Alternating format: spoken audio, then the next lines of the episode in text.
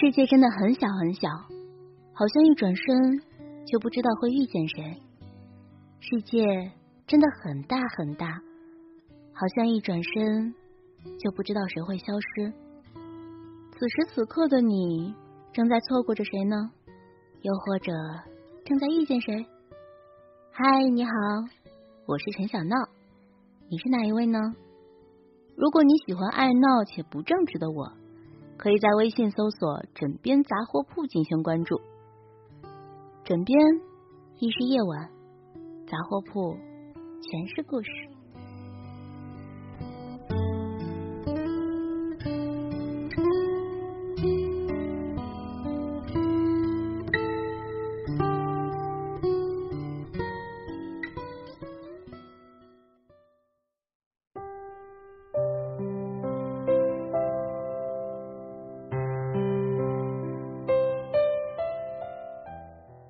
我总会羡慕那些有梦想的人，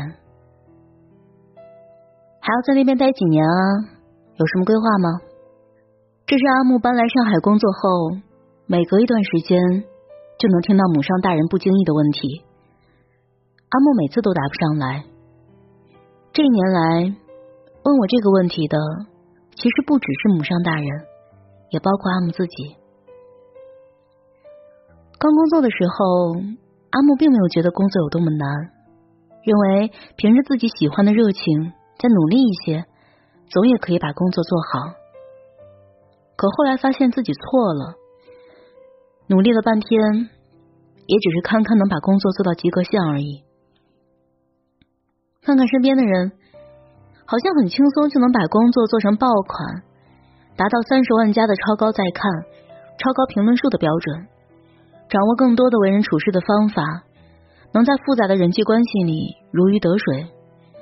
自己好像怎么做都追不上别人的脚步。想有空的时候学点额外的工作知识进步一下，但日常的工作就已经让人焦头烂额了。能不工作的时间，只想躺平，别说动脑子，身子都不想动，只能看着自己日益发福的身材，身心俱疲。有时候，即使白天没做多少事，也会觉得很累。明明最开始是喜欢的，为什么后来却变成了这样？我问阿木有没有尝试把状态调整的好一点，比如给自己做个饭，和朋友逛街、看话剧，把生活弄得有意思些。阿木回答我说：“心里总装着工作，就没法真正的开心起来。”这样的生活好像看不到终点。其实我没有资格去劝阿木调整状态，因为我的状态也没比他好到哪里去。和阿木一样，当初也是凭着一腔热情来到了上海，在这个完全陌生的地方，以为做让自己喜欢的事情就够了。但看着老家的朋友，虽然拿着比自己低一倍的工资，生活却比自己开心的多，心里莫名有些感叹。我真的喜欢做这件事吗？以自己的能力能把这份工作干好吗？如果不能，现在的坚持又算什么呢？在看不清未来的城市里徘徊的时间越长，恐慌感就越大。因为一旦回家找不到对口的工作，不仅之前的经验白费，体力和精力也拼不过那些初出茅庐的年轻人了。有次和朋友林树聊天，不知怎么的，我就问出了最近几年有什么打算吗这样的问题。林树的回答超级简单，他说就是继续做自己喜欢的事儿啊，能到哪儿就算哪儿。我就把我的顾虑通通讲给他听，他说这些问题他都把它当成做喜欢的事情的考验，即使再疲惫，能做自己想做的，就不觉得难过。我突然觉得很羡慕，因为我的喜欢好像不足以支撑我应对生活的疲惫和焦虑。喜欢真的是一件很宝贵的事情。这个认知是在两个月前我看到九连真人乐队的时候再次加深了感叹。在一档讲乐队的综艺里面，他们作为一支兼职乐队杀出重围，成为了最大的黑马。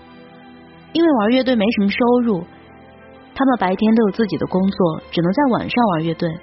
因为噪音大被投诉，他们就借着大爷大妈跳广场舞放《你是我的小呀小苹果》的时候，在仓库里排练，做喜欢的音乐。虽然生活清贫，也没什么名气，他们却很快乐。这种快乐又变成了面对枯燥生活的勇气。我很羡慕他们的热血，也想拥有他们这种不计得失、一往无前的状态。但对于我来说，现在最大的问题可能在于，我好像没有很喜欢做的事，俗称为没有梦想。虽然有心理准备。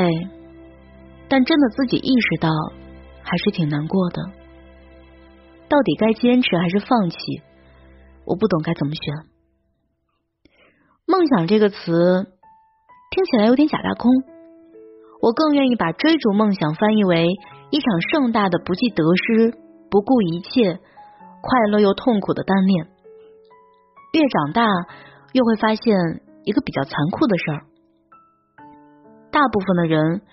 都是没有称之为梦想的东西的，所以虽然讲出来有点害臊，但我真的很羡慕那些有梦想的人。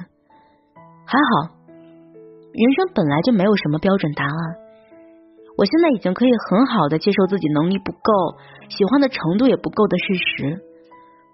不过，这世上也得有些给别人鼓掌的人吧，不然那些优秀的人该多寂寞呀。所以我第一个。报名为他们鼓掌。